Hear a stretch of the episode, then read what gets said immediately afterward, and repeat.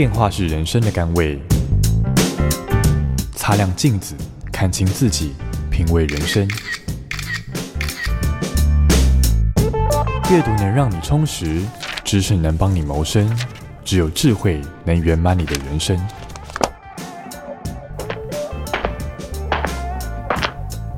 周末练金术。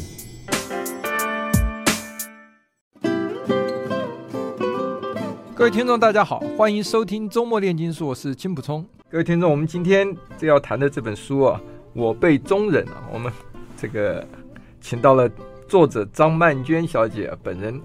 那呃，这本书呢，是我们出版界里面非常畅销的一本书啊，这个呃已经出了呃不知道大概十一版了哈。这个我们。这个问一下，我们今天的作者张曼娟小姐，到底我被中人呢、里面提到的。这个主要的是什么？OK，金老师好啊！炼金术的听众朋友们，大家好，我是张曼娟。哦，我这一本由天下文化所出版的《我辈中人》啊，它是在今年四月的时候出版的。是，其实我真的没有想到它会是一本畅销书，嗯、因为我在里面谈了很多中年人的心情哦。嗯、那那时候觉得，哎，现在中年人应该也不太阅读了吧，或者也不希望自己被贴上中年人的标签吧。嗯、可是因为真的人到中年以后，我有很多以前不曾有过的领悟，然后也把过去所发生的事情看得很清楚，对于未来的生活好像也有了一个比较明确的轮廓或方向。那我就觉得不管怎么样，我都要写这一本书，而且在书里我只说实话，不说好听话啊。呃，所以我出这本书的时候，其实我自己以为它应该就是一本在角落里面可能只有极少数的朋友会有兴趣去翻读的、去阅读的一本书。所以呃，金老师说，哎，他。他的呃畅销的状况很不错，说真的，我自己也觉得还蛮惊讶的。嗯，所以这个是说不定是这个时代的氛围哈，大家到这个年纪的时候，呃。我不知道买书的人是不是呃，通通都是中年人啊？理论上应该是哈。我本来以为是，我后来在办签书会的时候遇到很多读者，我才发觉很奇妙。嗯、我有这本书的读者有很多其实是三十岁左右，甚至于不到三十岁的人。是，不是因为现在社会的嗯变迁太快速，所以我在里面提到的一些关于自我的摸索跟认同的问题，嗯、或者是人跟呃自己跟别人的人际关系，又或者是跟家。家人之间的关系啊，比方说跟上一辈的，或者是上上一辈的关系啊，很多年轻人现在他们已经遇到这样的问题了，所以他们也许也想摸索出一些这个相处之道跟答案呢、啊。对，就对他们来讲，它好像是一个预习的一个 书的感觉，预习自己未来的人生。所以您谈到书中谈到了，就是说这个中年人。我看了以后还蛮高兴，就是我还是被你归类成中年人。当然，现在中年人的 range 其实蛮长的，主要是因为我们现在好像以台湾来讲吧，大概平均的岁数都差不多八十岁以上了，不管男性或者女性。嗯、所以活到九十岁，甚至于活到一百岁的我们一些年长的长辈也时有所闻，甚至我自己家里面就有。所以我就觉得，假设我们觉得哦，六十岁以后就是老年了，那这老年未免也太长了，这样不行，所以只好调整一下，把中年拉长一点。你书中提到的这个，不论是中年人或老年人，都应该是自诩成为大人。嗯，你要不要谈谈这个大人？大人，嗯，好。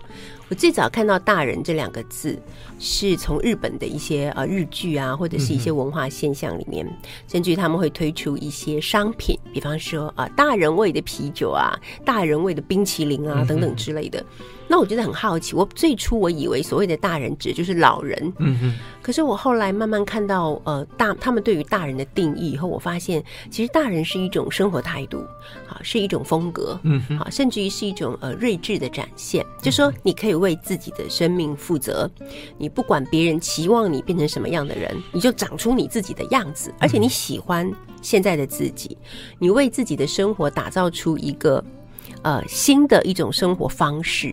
好，比方说你每天怎么安排自己的生活，怎么安排自己的工作，怎么安排自己的人际关系，你住在什么样的房子里，你穿什么样的衣服等等之类。呃，不随流俗，我觉得啊，大人就是不随流俗。像我自己啊，年轻的时候，我在穿着方面，我最害怕别人说：“哎，你这个衣服是不是太过时了？”或者是说：“哎，今年流行短裙，你怎么穿长裙啊？”我就有焦虑感，觉得说：“啊，糟糕，我不够 fashion，怎么办？”可是现在，就算真的有人这样讲，我也觉得完全无所谓。我想说，这就是我的慢式 style，我的人生就是这样子。对，而且我自我感觉比较良好，比以前都良好。虽然现在没有青春了啊，然后容貌也不断在衰退，可是我觉得我现在此刻的我是。在我的五十几岁的人生里头，我觉得是自我感觉最良好的一段时间，所以我就觉得，嗯，真的，我可以自诩为我是一个大人了。是，所以您刚提到这个大人，其实也就是很从容自在了，哈，嗯，然后有自信，对，然后对于容颜的衰老也不是那么在意了，是，然后对自己讲的话呢，呃，也很确信自己有自己的看法，嗯，不会被人家影响，哈，对，所以。这个跟朋友相处的时候，我觉得这个所谓的中年或者是老年，其实，在某个程度就是说，是不是够成熟了哈？嗯，因为不有的老人越老越小。对，没错没错。哦，嗯，某个程度所谓的成熟，就是说他看事情的眼光不一样啊，他人生的经历跟历练累积到后来以后，嗯，他可以看清。就是看重一些东西，也看清一些东西，但这些看得重的跟看清的，跟以往大概有所改变了。嗯，对，而且我觉得作为一个大人吧，我可能比过去的任何人生的时刻都更有包容力。嗯，所谓的包容力就是说，呃，我理解一切与我不相同的事物，哈，呃，跟我不一样的看法，我都理解。啊，就好像是《论语》里面说的，就是如得其情，哀今而勿喜。嗯，我们看到别人会这样子想，会发生这样的事情，好，我们要去了解他必。必然会有这样子的缘故，而不是因为说，哎，他的想法跟我不一样，他就是一个不对的人，他这样就是我们要怎么消灭他什么之类。我觉得其实这种想法就还蛮幼稚的。对，年轻人比较还不成熟的时候，大概看事情都比较层次少哈，然后就一个他们讲所谓的单纯的正义感啊，对，没错，他凡事就用黑白分明来看。嗯，这个呃，日本一个这个作家真野林子就讲说，人到了中年以后啊。他比较能够忍受暧昧哈，嗯。嗯，其实没有绝对的黑跟白啊，对，所以他讲说，如果你一直只是用正义的横轴去看事情，没有去看慈悲的纵轴的时候，嗯，那你就失成失变成我们现在常讲的那种正义魔人，对，就是这样，所以他对人生的包容力，就像你刚才讲，就少了很多，所以到了中年，这个交朋友有没有什么不一样哈？我以前都觉得啊，人年纪越大，恐怕越难交到朋友。也常常会有人这样跟我们讲嘛，啊，就说啊，你看看啊，人生的好朋友都是年轻的时候交的，以后老了就很难。啊，都是用一种什么嗯利益的这种方式啊，看彼此有没有利益交换呢，才能成为朋友。我以前也真的以为是这样，我后来现在年纪慢慢大了，越来越长出自我以后，我反而发现与中年人，甚至与比我年纪更大一些人交朋友，那感觉真的超过瘾的。因为呃，大家彼此真的会成为朋友，一定因为你们内在有某些部分其实是相近的。那这个相近根本跟什么利害关系是完全没有关系。就你看。你自己长到这样，你看到某一个人长成那个样子，你想说哇，他不知道经历了什么样的岁月啊，然后才会有这样的容颜，才会有这样的仪态，或者有这样的气质，就会从内心升起一种很想要跟他亲近的那种感受啊。然后大家也不会像年轻的时候觉得说哦，我一定啊每年都要寄卡片给你啊，然后多久多久就要跟你联络一次。我觉得现在反而认识的一些朋友，不一定是要一直保持密切的联系，可是彼此当然会关心。现在要关心对方方式。太多了，上个脸书看个粉丝团就明白了。那哦，有时候碰面了就哎，你有没有时间？有时间我们就约一下啊。呃，没有时间好像也无所谓，也不会觉得哎，你怎么不见我？是不是你觉得我不重要？我觉得这种完全没有挂碍的、不增加彼此负担的朋友，是我中年以后所交到的很珍贵的朋友。是，就像您讲的，到了中年以后啊，呃，你会有一些人，他的生活方式或跟他的。谋生方式跟你完全不同，嗯，但是你就会很这个佩服他，而且尊重他，能够在那样的一个方式中过得这么怡然自得，对，然后有他跟你完全呃不一样的兴趣，甚至哈，嗯嗯、但所以这种有时候交谈起来，这个对话更有趣哈，对，所以有人形容说这个。知心的朋友对话就好像微醺哈，有这种微醺的感觉的时候，最愉快的，最愉快。我有些朋友啊，呃，就很喜欢久久不见面。您讲的，呃，不一定要约哈，巧了碰在一起，两个时间多，哎，一长谈可以谈这个一两个小时哈。然后这个互相揶揄啦，互相这个 这个交换一下进来的这生活，那那个真的那种那种谈话，所谓的呃自己呃能够很自在，然后觉得很享受，好像在品茗的那个感觉的时候，那样的对话，真的就是中年以后。呃，也许真的不容易交到知心的朋友，有人这样讲。但一旦有的时候，反而是更为难得，弥足珍贵，真的 是。嗯，那要不要谈一谈中年人以后的亲情了？啊？啊，这可是一个大问题，因为我在书里面有谈到我成为一个照顾者的那个过程嘛。嗯呃，我觉得成为照顾者常常都是在你自己完全没有准备好的情况下发生的。好，因为像现在我们的父母亲辈都，呃，他们其实年轻的时候都还蛮重视自己的身体的状况。就是我所谓的年轻的时候，可能就是六七十岁的时候啊。像我的父母亲，他们一直都有持续的运动啊，然后他们最常挂在嘴上的话就是：我们必须要健健康康的啊，这样才不会造成儿女的负担嘛。哦。那我是一直，因为我没有结婚，所以我是一直跟父母亲住在一起的。嗯、那在某一个方面，其实我因为跟父母亲住在一起的关系，呃，很多事情父母亲都帮我做了。好，那个时候要跑银行啊，是我父母亲去啊；要跑邮局也是我父亲去；嗯、要买菜就是我母亲去。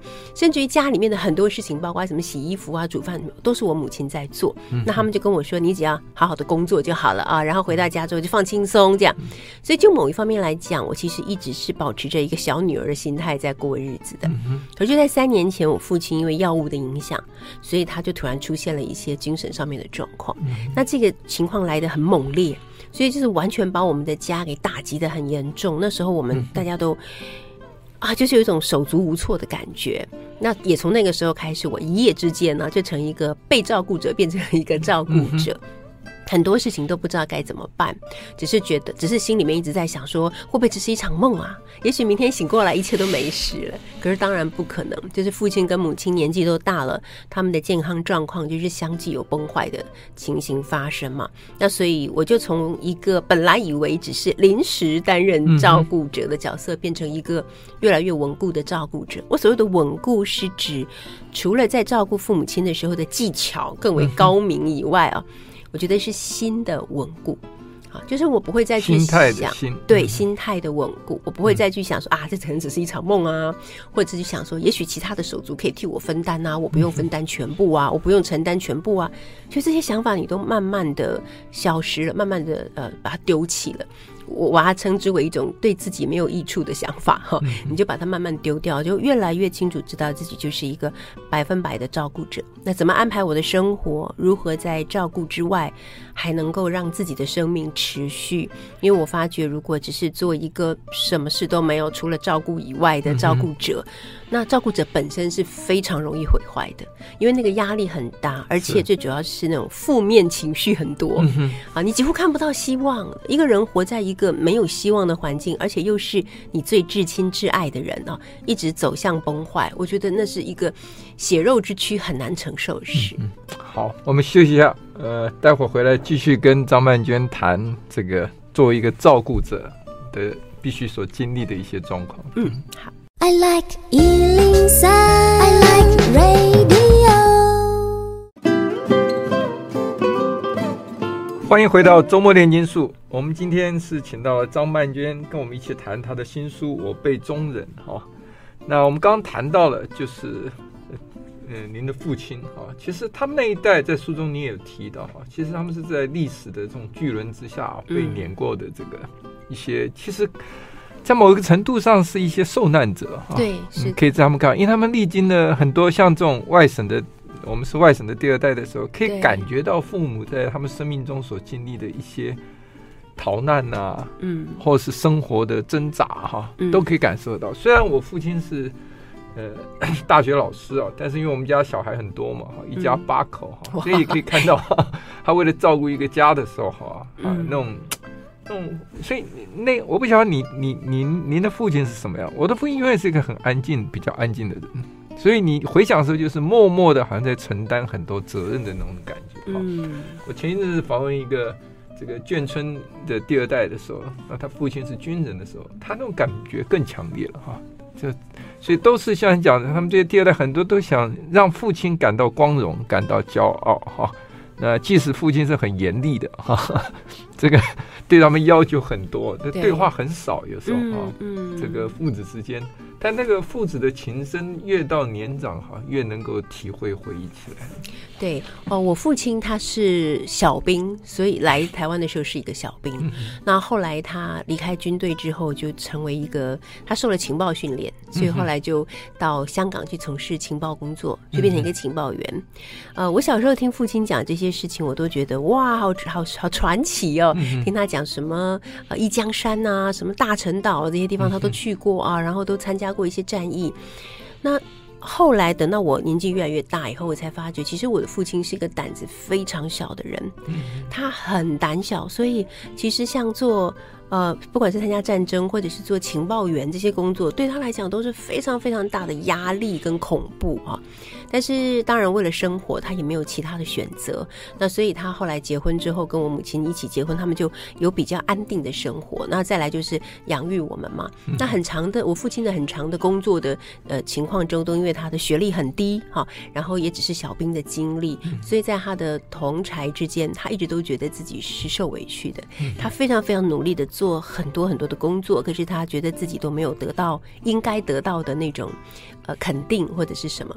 所以我父亲六十几岁的时候到达退休年龄，那时候我已经开始出书了，而且也呃准备要就是在大学里面已经准备要教书了。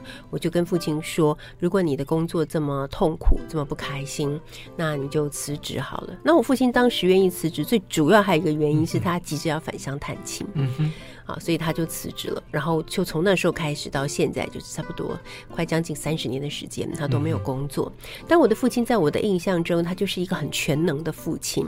他除了去工作之外，因为我的母亲在家里面担任家庭育婴的工作，来增加一些收入，养活我们这些孩子。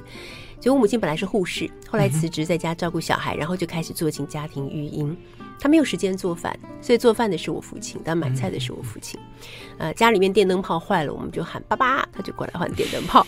啊，甚至于连我们衣服扣子掉了，说爸爸，他也可以来缝。他那时候就说，我们这些当兵的，除了不会生孩子，什么都会啊。所以他是一个，呃，我从小就非常依赖他，他会做很多很多家里很多事情都是他在做。有些父亲是所谓的缺席的父亲啊，但我的父亲不是缺席的父亲。那至于他是不是沉默的父亲呢？以前我觉得他不是，可是后来从他生病之后，因为药物的关系，他生病了以后，他有一点失去控制，嗯哼，他就会开始滔滔不绝的跟我们讲，他以前在当情报员的时候，或者是以前在哪一条军舰上发生了什么故事，他的同袍如何死难，然后他如何自己一个人活下来，然后去参加他的同袍们的告别式，然后他在那个念祭文的时候，他根本讲不出话来，他觉得自己也是应该死的，他为什么没有死？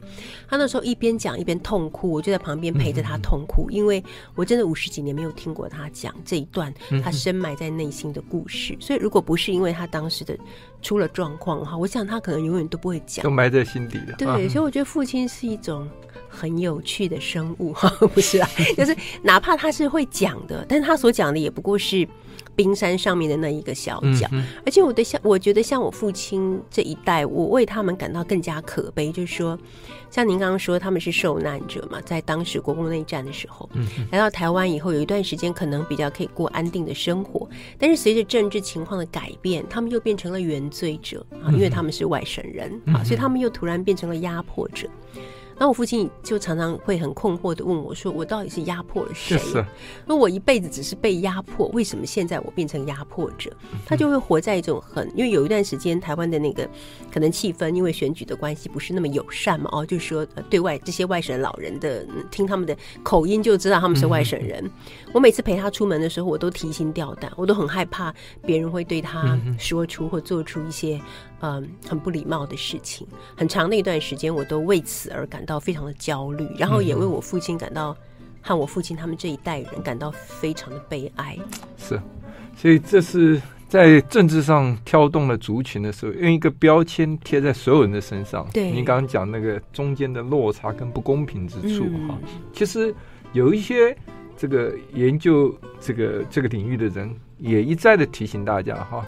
就是说像你刚刚讲的，像这一些比较底层、低层的这一些呃一些老农民或是官兵的话，嗯嗯、怎么可能是这个所谓的一个 压迫者哈？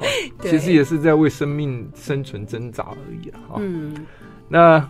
到了中年人，当然看到眼睛就不一样了哈。就是我们刚才在聊天也讲到，就是中年人也许眼睛比较锐利了，嗯、看事情这个可以看出来，戏院内戏院外都是戏，台上 台下都有戏哈，对没有那么单纯的哈。但中年人情看得透看不透呢？爱情，哎呀，我觉得这个真的就是见仁见智了。我也是看到一些中年的朋友，是到现在依然是为情所困。嗯嗯，那我有稍微分析一下，呃，这种情况有一部分就是因为啊、呃，还没有学会真正爱自己，嗯，所以还是在等着呃别人来爱我，我才会觉得我有被爱的价值啊。嗯，因此假设我没有被爱的时候，我就会感到我，我这个人是不是啊、呃、毫无价值，或者我在你的眼中是一文不值，于是。就会做出很多的妄动啊，就比方说，哦，我要把你看得更紧啊，那我要呃，随时你都要跟我报告你的行踪啊，或者是觉得你跟其他的异性讲一句话，那就是不对了，等等之类的。那事实上，我觉得在年轻的时候，好像这样子的一种爱的纠结，我们比较能够承受得起，虽然痛苦，还能承受得起。为什么？因为我们年轻嘛，荷尔蒙旺盛，对对 对，耐力强，是我觉得还能承受。哇，我觉得到了中年以后啊，再要去承担这些事，我都觉得。真的太太辛苦了，真的，所以难怪古时候的人常常中年以后不是就到佛寺里面去住啊，就成为居士啊，开始吃素啊，就是要求得中年以后，我觉得就要求得一个呃身心的安顿跟平静啊，我觉得这个是最适合中年人的生活方式。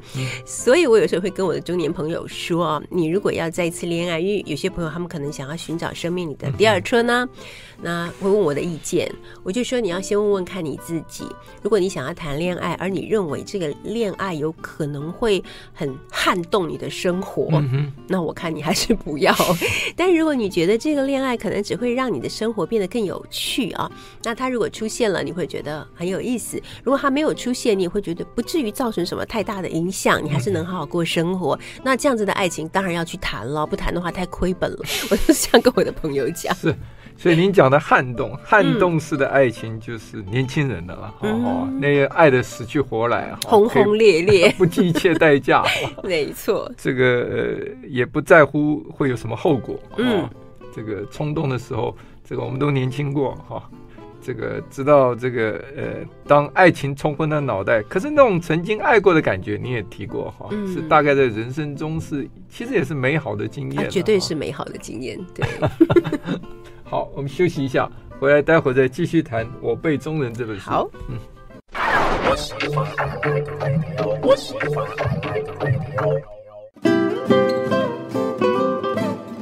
欢迎回到周末炼金术。呃，我们今天跟张曼娟谈她的书，呃，一本新书《我辈中人》。我们刚刚谈到了这个中年人看感情、爱情嘛，哈。那同时也可以谈到说，中年人是不是开始变得比较。不争，不会跟人家争，嗯、不竞争性没有那么强了。对对，我觉得是啦。我不知道其他人会怎么样，因为也许有些人会觉得这是我人生最后的战场，怎么能不争呢？嗯、啊，但是我想对我来讲，不争。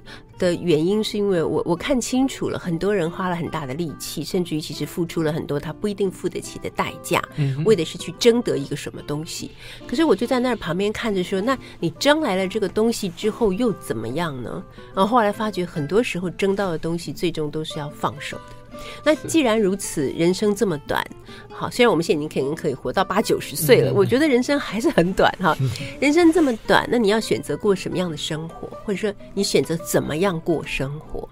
那我就觉得，一旦我们放下了想要去跟别人争很多东西的那个心态之后，其实你的世界会突然之间空出很多的空间，可以让一些真正美好的事情进来。好，那你的心呢也会松很多啊。我觉得人要保持一种活着真美好的的这种状态，最主要就是说你的心必须要是松的，而不是紧绷的。是。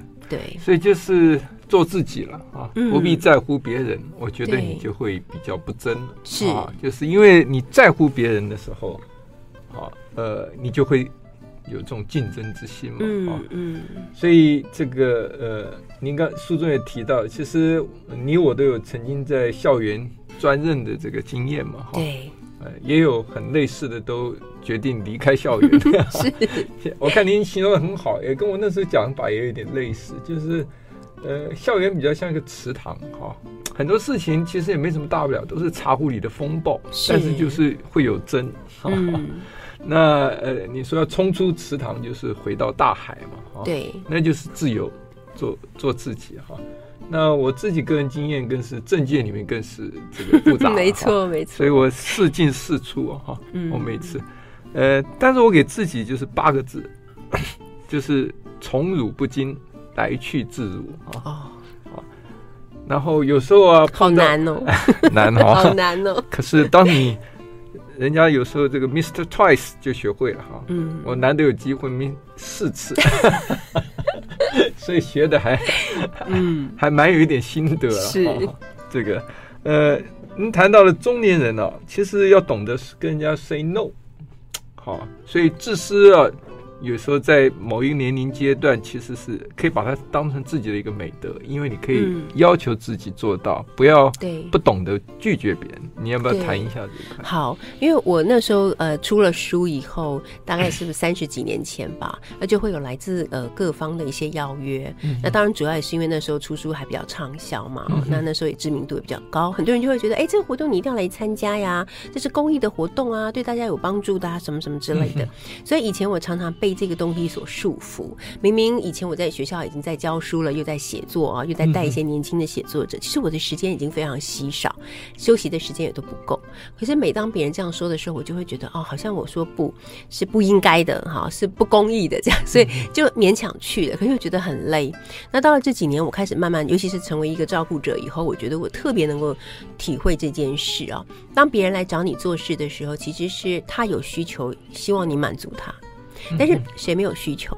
我也有需求，我也有希望有人帮我照顾父母的需求，对不对？谁满足我？没有人，我要靠自己。那我就在想，对，所以既然如此的话，每个人都是靠自己，那我也没有必要去满足所有人的需求。是，所以不管他使用的是什么样的语术，或者是话术哈，或者是使用了什么样子的名目，啊，但是我就必须要很清楚知道，就是第一，呃，我是否对这件事情有兴趣。第二，我是否真的有时间可以做这件事情？嗯、第三，我是否有余裕可以把这件事情做好？好，这三件事情都考虑了，都是肯定的答案，那我就会答应他。好，那不管他是公益不公益，我都会答应。好。但如果这三件事情里面有一件事情，我的考虑就会觉得我是没有办法做到的，我觉得我就必须勇敢的告诉他说，很抱歉，我没有办法。啊，甚至到的话，我连抱歉都不想讲，因为我觉得我没什么好抱歉的。对 我，我就我现在越来越强悍了，我觉得。不是这个，就是做自己了哈。嗯、我觉得这个做自己这件事情跟自私之间是一线之之隔，一线之隔，对，一线之隔。其实。来要求你过分的人，其实他是自私的。对，我后来突然想到是 这样，没错。你是要在这个中间找到那条界限。嗯嗯。呃，我是觉得就是说，呃，到中年以后，你就不必很多事情要踮起脚尖去配合别人了。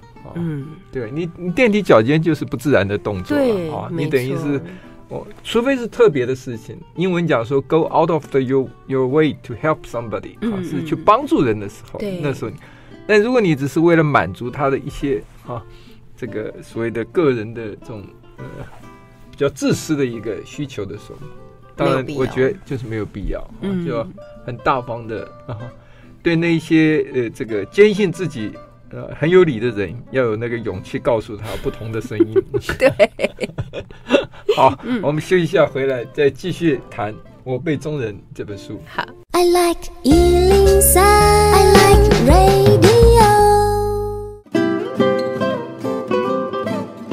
欢迎回到周末炼金术。呃，我们今天谈《我辈中人》这本书。我们刚刚谈到了，就是说这个有谈到了这个呃，自私是另外一种美德，在某一个年纪的时候要有拒绝的勇气嘛，哈。那我们要不要谈一谈说？怎么样跟自己和解，跟他人和解？我看您书中有一些章节啊，谈这一段。对，我也是真的到了中年以后才开始去思考和解的问题。嗯呃，因为我发现身边有一些朋友的故事啊。当人生走到最后的时候，你真正需要的不见得是别人对你的感谢，而是别人对你的原谅啊、嗯。因为人生在世，总是会有一些时候，可能对某些人或某些事做的不是那么周全，嗯、你自己心里面都会知道说，哎，我这件事情好像没做好。但有时候你是有机会可以跟对方说，哦，很抱歉，我觉得我好像没有做好啊，希望你可以原谅，同时对方也原谅你，这是最圆满的状况。但有些情况之下，是你没有办法。也没有这个机会哈，去跟对方达到这种和解，可能就会一直放在心里面，一直带到人生的最后，而成为一种遗憾。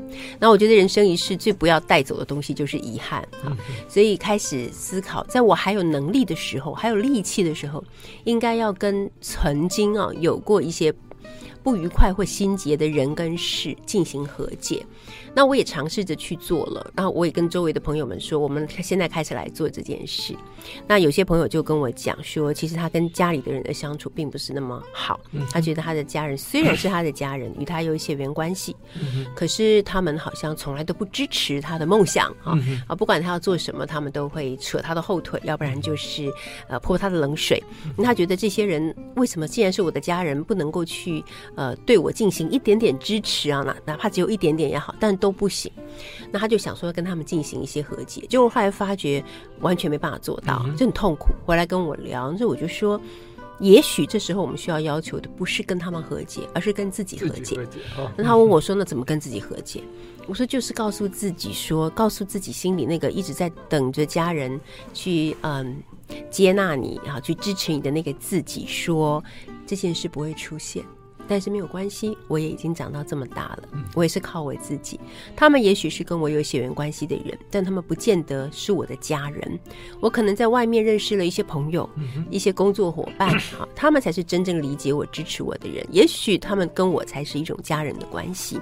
好，所以家人不是只是有血缘关系的人，有时候是你可以自己去创造的。哈，那好好抱抱自己那个一直在等待、已经等待很久、很痛苦的那个自己，然后告诉自己说放下。了，从此以后我不要再期待了，啊，那我就好好过好自己的生活。我觉得这也是一种跟自己的和解。对，即使是受到了伤害、创伤，哈，我看你书里面讲的，其实也就是你讲的，不但是放下，而且应该去让自己用一个比较积极的，哈，像圣严法师讲过类似的话，就是你要感谢那些带给你耻辱的人，嗯嗯，因为他让你经历到了一些。你不可能经历到的一些情绪嘛？对。那如果你是正面的从中学习到的时候，嗯，那我太伟大了。要感谢我常常讲说，我能够不怨呢，可以比较容易做到。对对。然后要去感谢的时候，而且带来耻耻辱的人，嗯嗯，对，所以。呃，这也是一种修炼了哈。我想越年纪越大，越能接近这个他们所说的这个境界了。对，我早年年轻时候讲说，我不怨他就不错了。现在比能比较能够体会啊，为什么要感激？嗯、因为，呃，他带给你智慧了嘛。对，其实如果你走出来的话，哈，其实这个是另外一种跟自己和解的，嗯，最。最高层次的一个做法，对，没错。中年人还有没有热血呢？中年人也是看情况，我觉得 有些人真的是觉得哦，我把一切都看开了，我现在只要顾好我自己就好了，其他人的事情跟我没有关系。但是我觉得台湾目前我看到，我觉得台湾 呃最珍贵的价值啊，其实就是在于呃民间有很多的。人有，尤其有一些是中年人，他们可能已经退休了，哈、嗯，呃，有时间，还有体力，也有很多的智慧跟人生经验，嗯、他们愿意成为一个传承者跟付出者。嗯，好，传承者的意思就是说，比方说他们愿意帮年轻人，哈，去呃出谋策划，哈，去呃做一些 training，这样啊，希望年轻人可以借由他们的，就站在他们的肩膀上，可以看得更远，哈。那他们真的是愿意这样的付出的。那有一些付出可能是去找在台湾的社会有哪些人是缺乏资源的。需要帮助，需要帮助，付出爱心给他们的，对，然后让他们觉得，也许你没有办法完全改变他们的生活，但起码你会让他们知道说，在这个社会上，你们不是孤立无援的啊，有人还是很关心你们，而且愿意为你们付出。我觉得这样子就让这些呃生活在呃困顿中的人找到了希望。人都是要靠着希望才能活下去的，所以这个热血是真的是另外一种比较成熟心态的。不是冲动，不是这个是大人的不热血。平则鸣，拔剑而起的 这一种，哦不不不。哦它是大人的热血，嗯哦嗯，是热腾腾，让人感到温暖的哈，对，不是血淋淋哦不是害怕的热血。对，没错，没有，所以这个我看您最后写到了，就是这个中年人读书，好，然后您这个这个野渡这个呃谈到写的周志恒这个心境您要不要谈一谈这个？是不是给所有中年人最后我们？花一分钟的时间谈一下。OK，呃，中年人其实是从小读书长大的一代，所以我觉得我们是最清楚知道怎么样从阅读里面可以获得一些心灵的滋养跟疗愈哈。那呃，有些书你以前已经读过了哈，现在从头再来读，你会发现，哎，我看到了一些很不一样的感受。我觉得这就是也是中年读书的一种乐趣吧。好，所以最重要的就是所谓的周自横的意思，就是说不管流水怎么样，反正我这条船就是横在那儿。好，想往哪儿去就往哪去，就好像是金老师说那个一种自由自在的心境，这是中年人最理想的，也是最圆满的一种生活状态。是，所以古人讲说，这个年轻读书是戏中窥月嘛，哈、嗯，中年读书是庭中望月，老年读书是台上望月，玩月。好，那这个我们离这一步还还有一段距离啊。不，您大概已经达这个境界。了、没有，没有。好，今天非常谢谢张曼娟，谢谢金老师，谢谢，谢谢。I like